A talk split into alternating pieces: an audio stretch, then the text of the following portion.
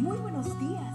Gracias por estar con nosotros en este bendecido día. Ven y juntos aprendamos y realicemos el estudio de nuestro matinal titulado Nuestro maravilloso Dios.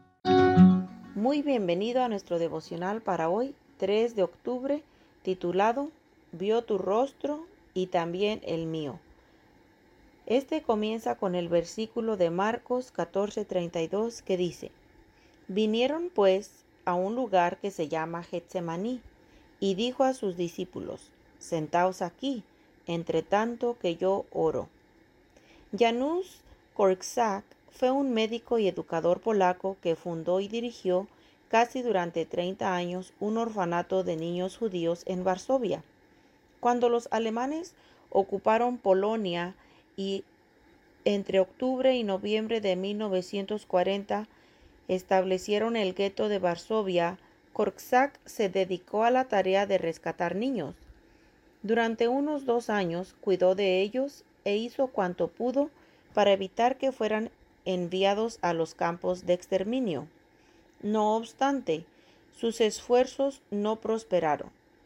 En la mañana del 5 o 6 de agosto de 1942, los oficiales de la SS informaron a Korczak que los niños serían llevados a Treblinka, el temido campo de exterminio, pero le dijeron que él no estaba incluido en la orden de deportación. Korczak rechazó la oferta de salvar su vida. En Treblinka vivió con ellos en una barraca hasta que se dio la orden de que fueran llevados a las duchas, la cámara de gas.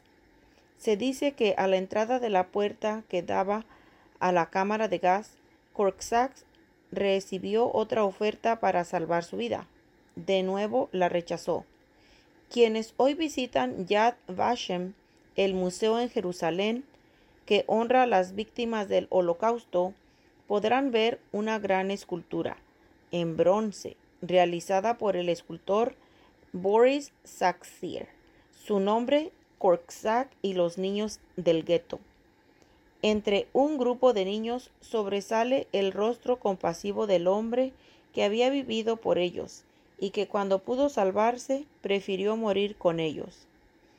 No muy diferente de lo que ocurrió en el Getsemaní, ¿no es cierto? También en el Getsemaní escribe James R.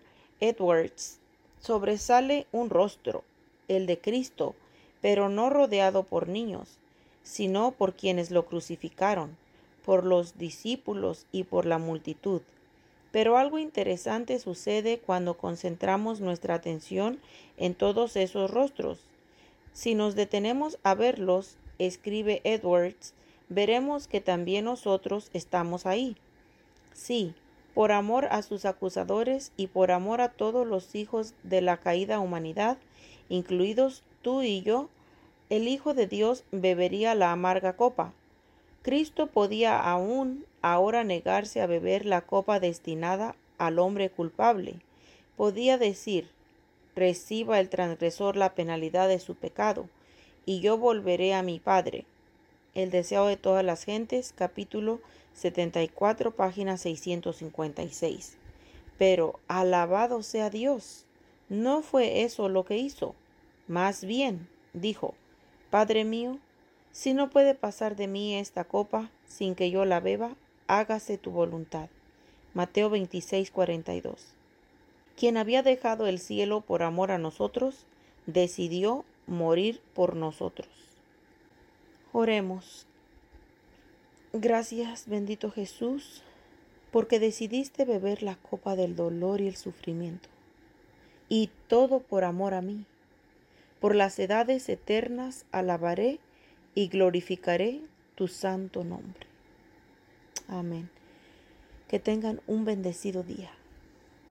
Cada día gracias.